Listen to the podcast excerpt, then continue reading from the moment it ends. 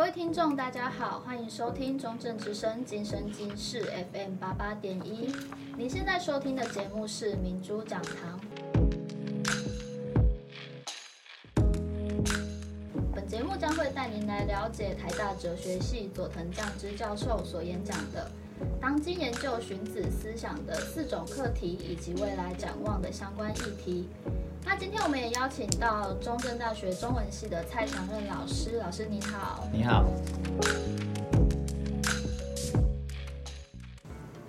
那我们今天就是要讨论荀子嘛。那我现在为大家简单的介绍一下荀子这位人物。那荀子本名荀况，那生于战国时期的末代。那是著名的儒家学者以及思想家，那他有很多的学生，就也还蛮有名的学生，就是像大家可能比较熟悉的后来法家那些代表人物啊，就是像韩非子，然后还有李斯。呃，那我先分享一下，就是我为什么会去听这个荀子的讲座好了，就是可能相较于孔孟，大家对荀子应该会比较陌生，就是我也是比较陌生，应该是从高中的时候才接触，因为就是有劝学那一篇课文。呃，那就对他就没有其他的了解了。那其实我很长一段时间就是还是以为荀子是法家的人物，但是后来来听了这个讲座之后，我才知道他是儒家的人物。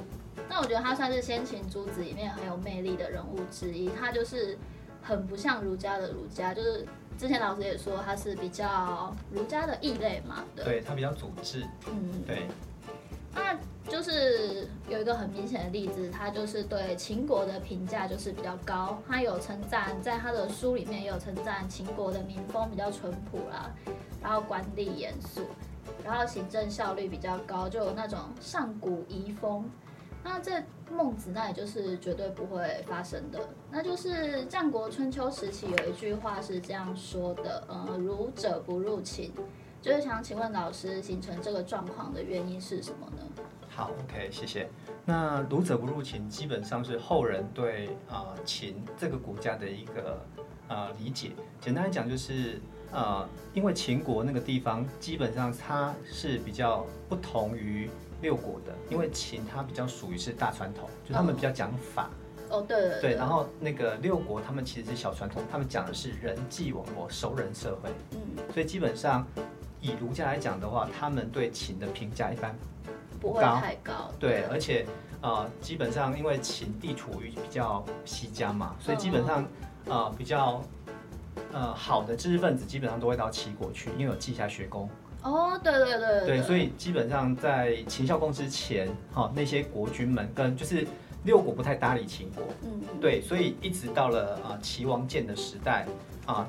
那个荀子才入秦，那荀子是在西元前二六四年入秦，那年他已经七十二岁了，呃，蛮老的时候才。对对对，所以应该说是他蛮长寿的啦。然后在《儒孝篇》里面就记载了荀子跟当时的秦昭王有一些对答，嗯，对。然后在《强国篇》里面，他也有讲到他跟当时的应该算宰相吧，范雎，对对，就一起啊，就开始有一些呃对话。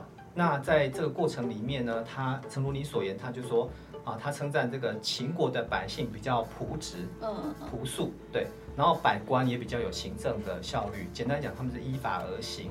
那士大夫他们啊，称赞他们叫不比周不朋党，就是说他们比较不会像啊六国有那种所谓的血缘的关系哦。对，因为他们其实比较讲究是所谓的效率嘛，对，就是杀人嘛，嗯，杀几个人，对，就是手工，他们比较讲强调手工这样子。对，所以呢，齐国啊，在这个过程里面啊，虽然荀子称赞了秦国，可是他他很快就离开了。为什么呢？因为他讲说，秦国因为不实施儒学，所以没有办法行王道。哦，所以他们顶多能够算是一个霸道。嗯嗯，对，王霸之道就是王霸杂糅嘛，所以他们其实是啊、呃，等而下之是比霸道更不如的。嗯嗯，对，所以啊、呃，他们才有所谓的啊，儒者不如秦，因为儒者基本上还是啊，强调是一种人伦的关系。嗯嗯，对。他们还是对秦国的印象比较不好。对，因为秦国基本上因为讲究效率，所以没有那种人情的包袱。哦。那因为儒者，他们简单来讲，儒者讲究是君臣、父子、兄弟这些人伦的关系。那秦国就比较不呃，因为依法而行，就对这种小传小传统就不会那么重视。哦，所以儒家跟法家算是很对立的。呃，基本上也不算对立，因为呃，儒家基本上是从王冠，就是呃，我们在在那个《汉书艺文志·诸子略序》里面有讲到，就是啊，诸、呃、子百家基本上是从啊周朝的王冠出来的，只是因为大家的侧重不一样。哦、嗯，对，那儒家他们比较讲究礼法，然后法家是比较讲究效率。寻名择实这样子。哦，对，了解。是，那就是他很有名的一个学说，就是性恶善位说嘛。是，那简单来说明一下这个学说，就是可能是因为生于乱世吧，然后荀子就见过了很多宫廷政变啊，或者朝廷的斗争，那可能就痛心疾首的总结出人性是很危险的，然后生来就是追求利益啊，如果。让人的由着人的性子来，可能就会发生尔虞我诈，然后嫉妒别人啊，然后陷害谋杀这些事情。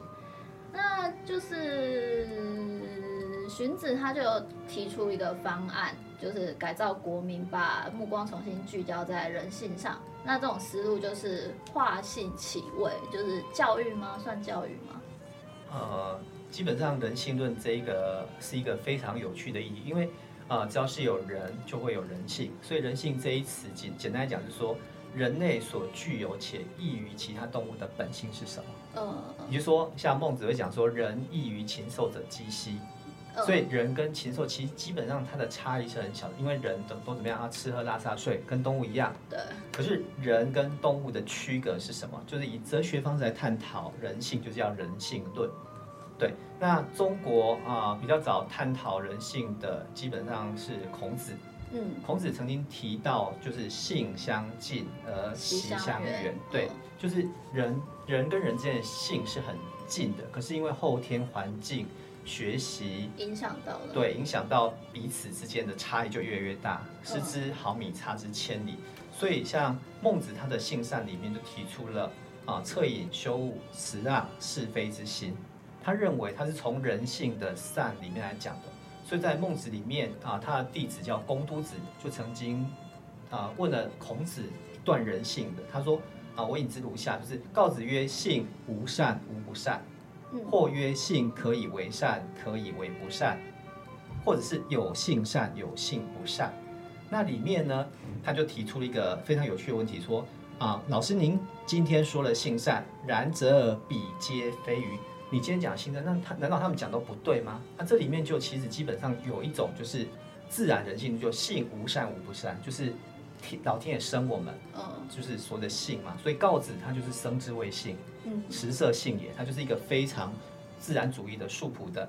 那里面也有人讲说，性可以为善，可以为不善，就是有人可以成为善人，当有人成为恶人。或者是说善恶混，就是有性善的人性里面有善的成分，也有不善的成分。哦，就是还是善的成分居多。呃，孟子这样讲。对，孟子基本上他是肯定人是性善的。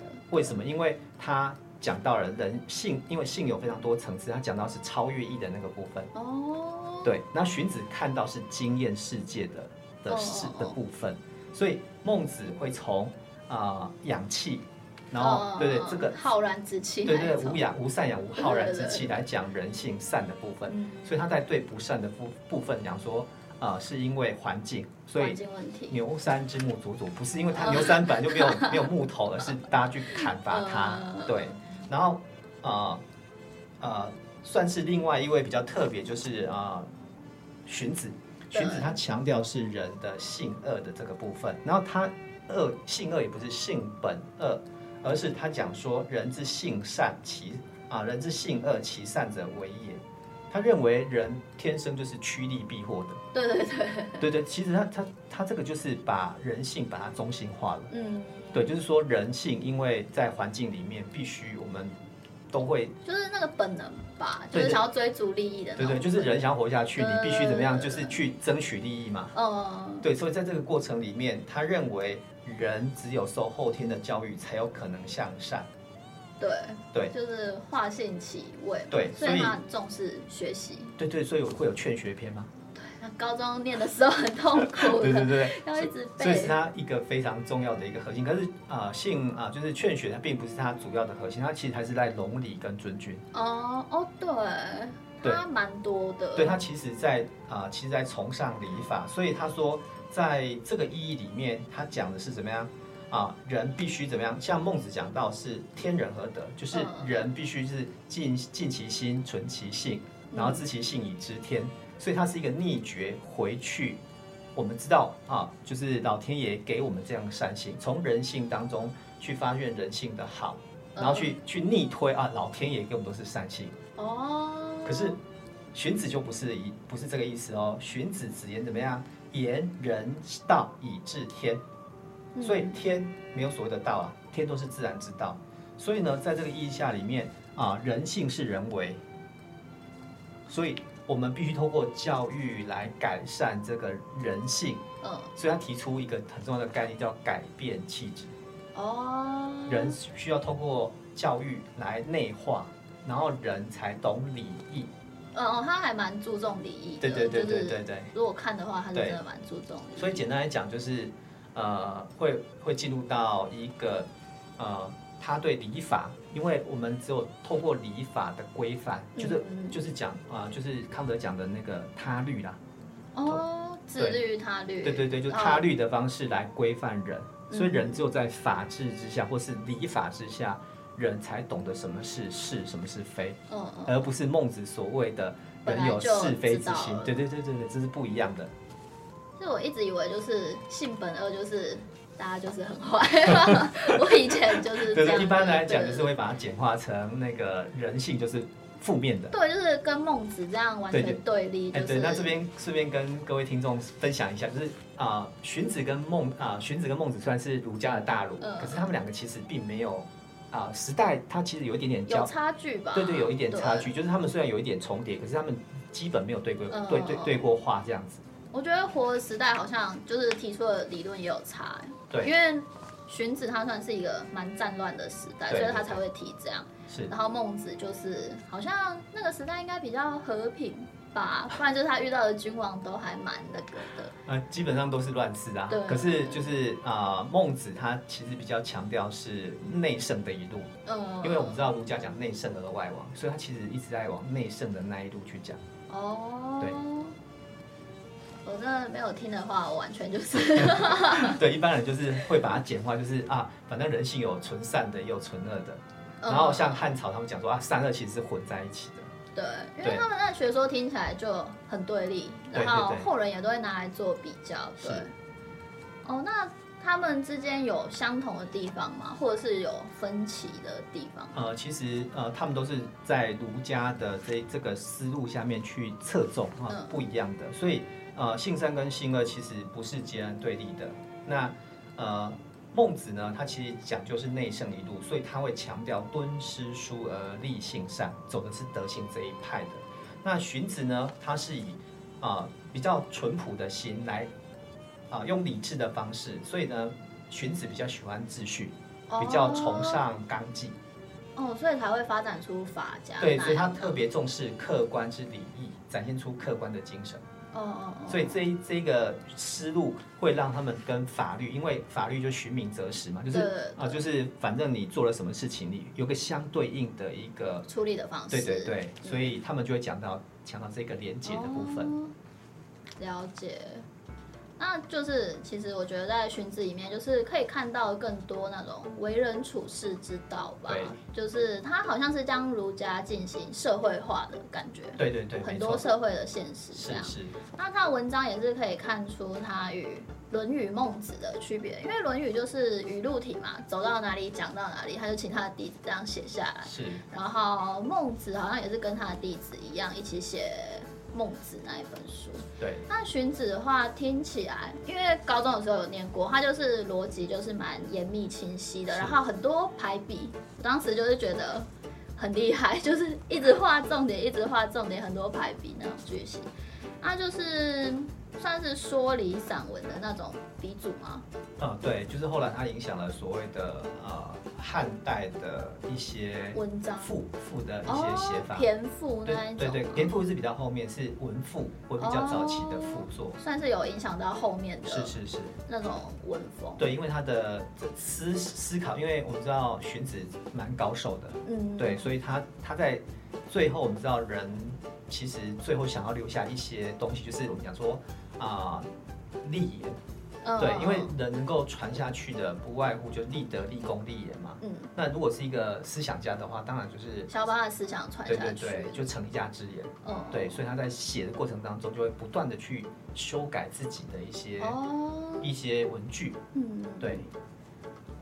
那他就是想要请问老师，荀子为什么就是比不上其他儒家十三经的知名度，然后后来也没有列到科举考试的必读书？呃，其实这个这个问题应该也是回到一个我们东方学术还是比较崇德哦，对，就是因为崇德会比崇智更更高尚，因为德性是一个比较内在的，所以呢，基本上啊、呃，到了东汉之后，虽然有人帮他做注，嗯，对，可是基本上，嗯，他。的思思考方向比较偏西方，对哦，会吗？读逻辑，就是哲学逻辑，对对对，像名家这种比较逻辑式的。哦，我觉得名家我真的是看都看不懂。对对对，所以他会，对，那个怎么说啊？很很像杠精哎，就你讲每句话都一定要反驳到。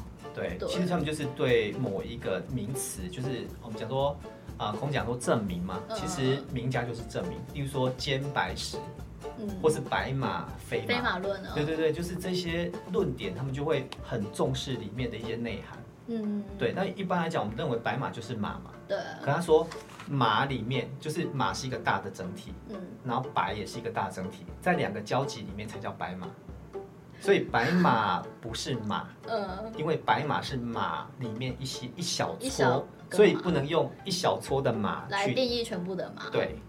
所以就是、超级难的，对对对，所以在这这个比较逻辑缜密的啊众志主义下，基本上他就不会被被尊崇，而且后来啊到科举制度之后，已经是到了啊宋朝，嗯，对对，就宋朝，其实从啊隋炀隋炀帝，然后就是隋朝、唐朝开科取士，一直到了呃我们讲说朱熹。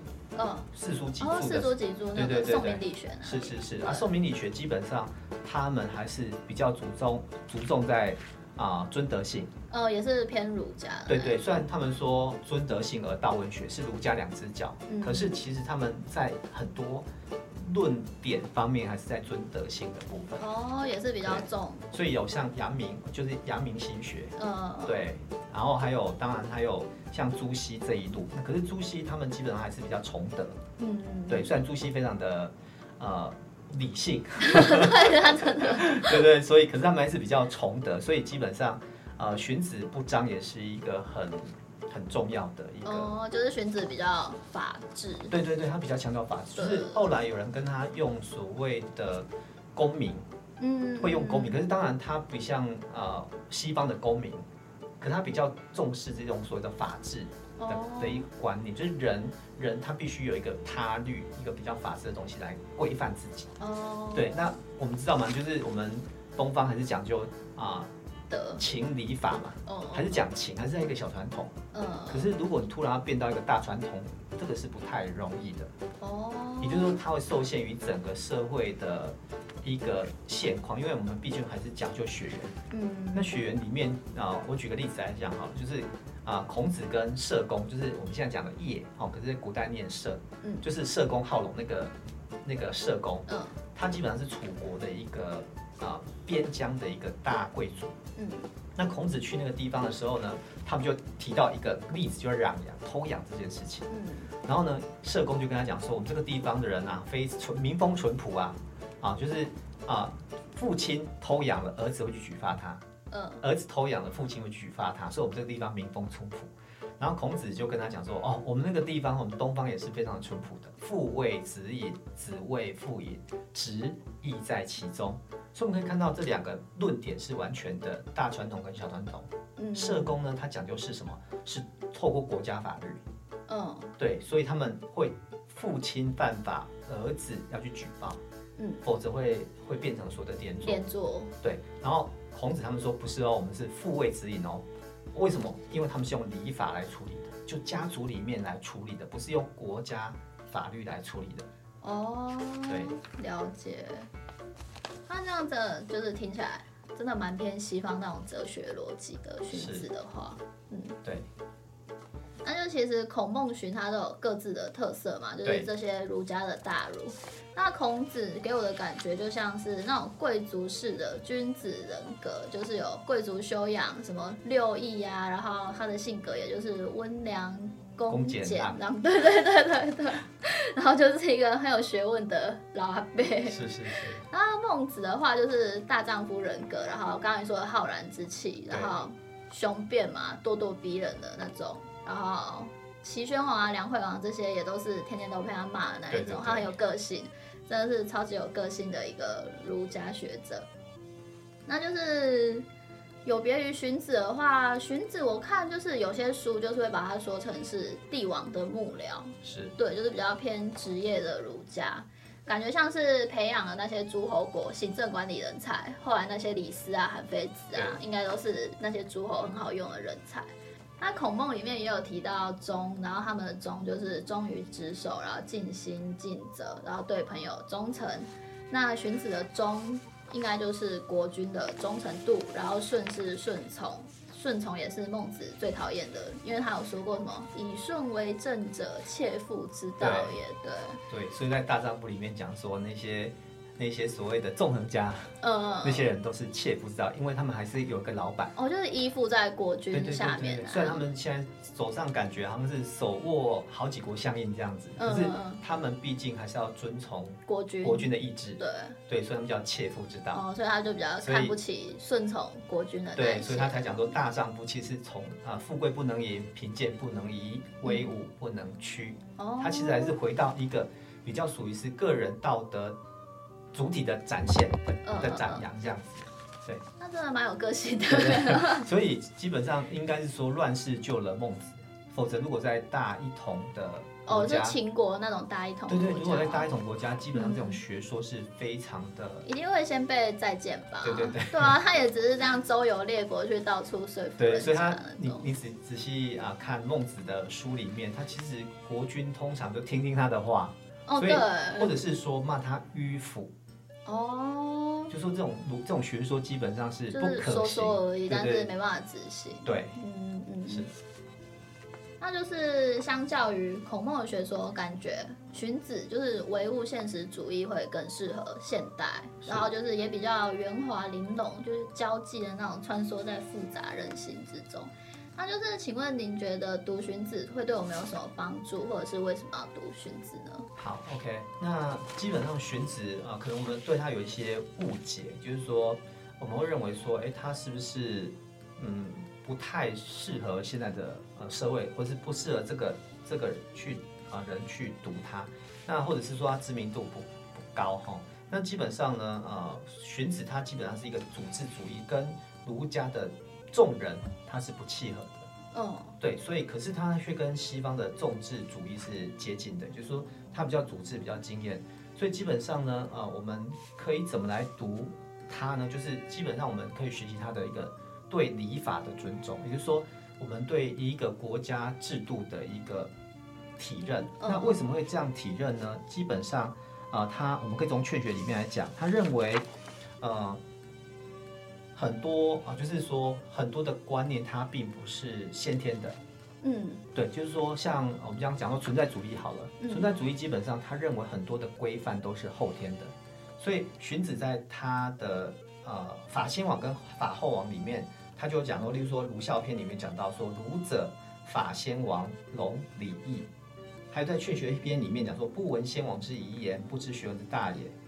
那先王基本上是一个审理、明理义而能够立文的一个过程，这当然学作比较复杂啦。不过没关系，简单讲就是说，呃，他认为要先呃，他认为很多的规则都是怎么样，都是经验里面出来的。哦哦哦。那儒家一般来讲就是法先王，就是说，哎，我们先王立下什么？像那个周朝。对对对，就是礼乐治国啊，然后治理作乐啊，周公治理作乐等等等，所以他们都是圣人，所以我们去效法他们。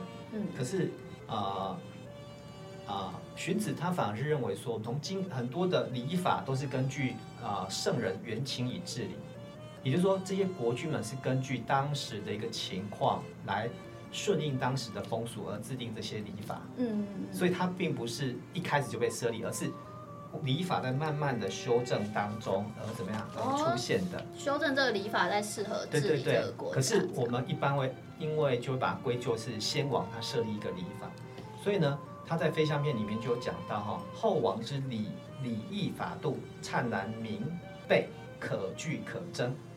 所以呢，我们不能啊，就就啊，古代的一些圣王的礼法而继续的去、嗯、去执行它，就是要顺应时代。对对，例如说，呃，我们讲说三年之丧好了，嗯、三年之丧是二十五个月嘛，守丧二十五个月。可是现在不可能的。对，现在 每个人都要上班嘛，就是丧假是有限的。你你真的可能在。啊，爸爸妈妈的坟旁边啊，盖个小土屋，然后 在里面吃粥，就是吃粥，吃斋，对对对，然后就是让自己面面黑色，面黄肌瘦，对对对，这是不太可能的。所以他讲说怎么样呢？欲知上事，则审周到。哈，后王之道，乃百王之礼法损益累积而成。嗯，所以呢，如果想要知道先王之道，必须从后王中去求的，就是从我们现在的礼法当中去推逆推。啊，之前的国君的礼法是什么？啊，不能舍后王而求先王之道。所以简单来讲，他在啊里面有很很多人就简简化把它变成说啊，孟子就是法先王，然后啊荀子就法后王。那基本上不是的，就是说他认为呃没有先天立下的一些规则，而是所有的规则必须从后天里面去学习。那其实有点像是我们现在社会里面很多的规则也不是。啊，前面的人，例如说校长说了算或老师说了算，而是说我们必须经过个人的独立的思考之后，认为这一套学问是适合我的，或是这样的标准或这样的道德是适合我的，嗯，我再去遵守。嗯嗯嗯，对，所以他就变得比较经验主义。哦，那思想真的算蛮超前的，哎，对，如果以现在来说的话，对，所以他比较偏向于说的个人，个人能够制定自己的一些个人的。准则这样子，嗯，对啊，其实这个对我们现在的人其实蛮适合的，因为呃，我们知道嘛，现在个人主义盛行，那每个人都每个人自己认为的正义是什么？对，对，只要你不违反别人的自由，你自己是可以有很多的自由的。对，可是可是我们传统的儒家他却喜欢是以大我牺牲小我。来完成大我，他喜欢以一个家族式的，的对对，就是说你其实是大家族里面的其中一员，于是个人的那种独特性就在这个大大我当中被磨灭，消失。哦、对对对，就就很辛苦啊。所以有一些人在在这个社会里面就会被很压抑嘛。哦哦对，就是别人说了什么你就不能去啊，比如说长辈说什么，你那狼无依无吹，就是一句话就把你打压，或是。啊，我吃过的盐比你吃过饭还多。哦，常听到。对对对，是不是变成说倚老卖老。哦。对，然后荀子反而是认为说，哎，其实我们很多很多观念，很多啊对社会的东西，其实是后天一群人慢慢的去形塑出来的。嗯。对，这可也许是我们啊为什么要读孟子，或者孟子对这个现代社会的一些啊贡献，所以他其实是在。清末的时候，朱子学复兴的时候又被拿出来，为什么？因为我们要对峙西方。哦。因为儒学它成为中国主流，它当它它没有办法跟西方去做一个对话的时候，那啊，荀子重之主义就在啊清末那一清末那个时间点被被提出来，对，他翻出来，因为它比较重质嘛。哦。对，所以它反而可以跟西方展开一个，就是其实就是自己啊我们的现代化的一个过程。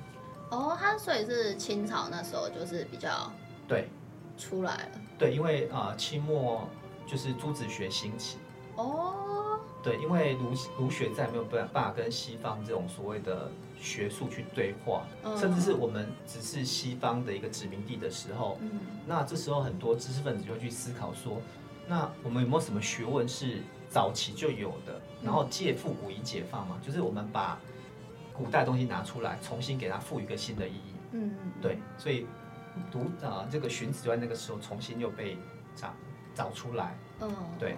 不然他真的是蛮不有名的。对对，而且很多还散失掉，最后要去每个四大夫家去找，一篇一篇把它凑起来。哦，真的哦。对对对对。哦。所以他最后是被抽出来，不是他原来就就没有那么完整。对对对。哦，了解。那荀子也算是淡化儒家跟法家的界限嘛，所以就比较不受到后来的儒家的推崇。对，因为呃后来很多的儒家会认为说啊，荀子是法家的，就是算是创始者。对，所以因为韩非跟李斯他们基本上就是刻薄寡恩嘛。嗯。对，那因为刻薄寡恩，对，就是简单来讲就是不是走小传统那个，就是不是那种奉献的路线。对对对，所以他们就很讨厌这种。很很理性，就是以法为主的。嗯，那加上秦始皇，他们是水德嘛，水德就是严格严厉的执法。嗯，对，所以他们后来被推翻之后，这一套学术就再也不是那么受欢迎。哦，可是那个什么汉汉代吧，对，也算是外儒内法吧。对对，所以就是啊。呃，他们透过简单讲，就是说，他们外面还是有一层啊礼义的皮，对对，然后里面其实也是杨，就是我们讲的阳儒隐法啦。嗯。可是荀子他并不是那么呃，就是法家，嗯，他只是说他的学术后来被法家借用了。哦，他的性恶算是法家的基础吗？对对，呃，也不能说是法家基础，而是说他的性恶是啊、呃，提供了法家一个一个。发想的对，就是说他把把人性给中性化了。哦，对，那因为人中性的人就是空空的白，嗯，所以国家可以不断去揉捏它，揉捏这些人性。嗯，对啊，所以在揉捏的过程当中，人家就把这个罪过归到了荀子。对，他其实他的著作里面就是又受道家思想，然后很多蛮蛮多。思想家的思想在里面。对，因为呃，在诸子百家竞争的过程当中，就是我怎么胜出呢？嗯，对，所以当然是怎么样啊、呃，取别人之所长，然后截自己之所短。哦、所以在这个过程里面，他们在不断辩论的过程当中，会比较去知道对方所要表达或是侧重的。要要解决，就是在大争之势里面，我们要怎么去解决这个社会的问题？嗯，所以在对话过程当中，他们就了解对方的想法是什么，然后慢慢把它融入到自己的学说里面，就是一个典律化的一个过程。哦，那他算是集大成者。对，所以啊、呃，他就是啊，属于经验主义的集大成者。所以为什么他会跟啊、呃、法家的这些想法会比较契合？嗯，是因为他基本上是想要解决问题。哦，对，他算是解决问题，就是面对社会问题，我要怎么提出一套有有效的学说去解决？嗯，那他提出的方式就是隆礼尊君嘛，把礼法跟国君推到一个高度，然后因为这个高度拉起来之后，化性起位才可以被建立。哦，那当化性起位被建立之后，之后呢，客观性跟普遍性就出现了。嗯，所以因为大家都是空空的白嘛，所以。这时候劝学就可以透过啊教育来改善这个社会的观念，然后让整个社会怎么样变得好？对，往好的方向去发展。哦，对，了解。那呃孟子就只能透过性善嘛，讲到人性都有善，所以恻隐之心人皆有之嘛，羞恶之心人皆有之，他只能讲这个比较小。比较啊，就是人里面都有善性的部分，然后人要去怎么样去啊，去呵护它，去去加强它，让这个善性发展，然后社会就会往好的方向去发展。所以不管哪一个思想家都希望能够社会往好的方向发展，只是说侧重的角度真的不太一样。嗯，可是说真的，就是啊，荀子的的方式是比较有效率，比较有方法，比较系统性。对对对，是。好的，那我们今天的民主讲堂就到这边结束。非常感谢今天的来宾蔡祥任老师抽空来跟我们分享关于荀子的一些话题，还有您对荀子的想法。那感谢各位的收听，也请继续支持中正之声、今生今世 FM 八八点一，给您更多优质的好节目、好新闻。我是主持人陈一秀，我们下次再见，谢谢。好，谢谢，再见。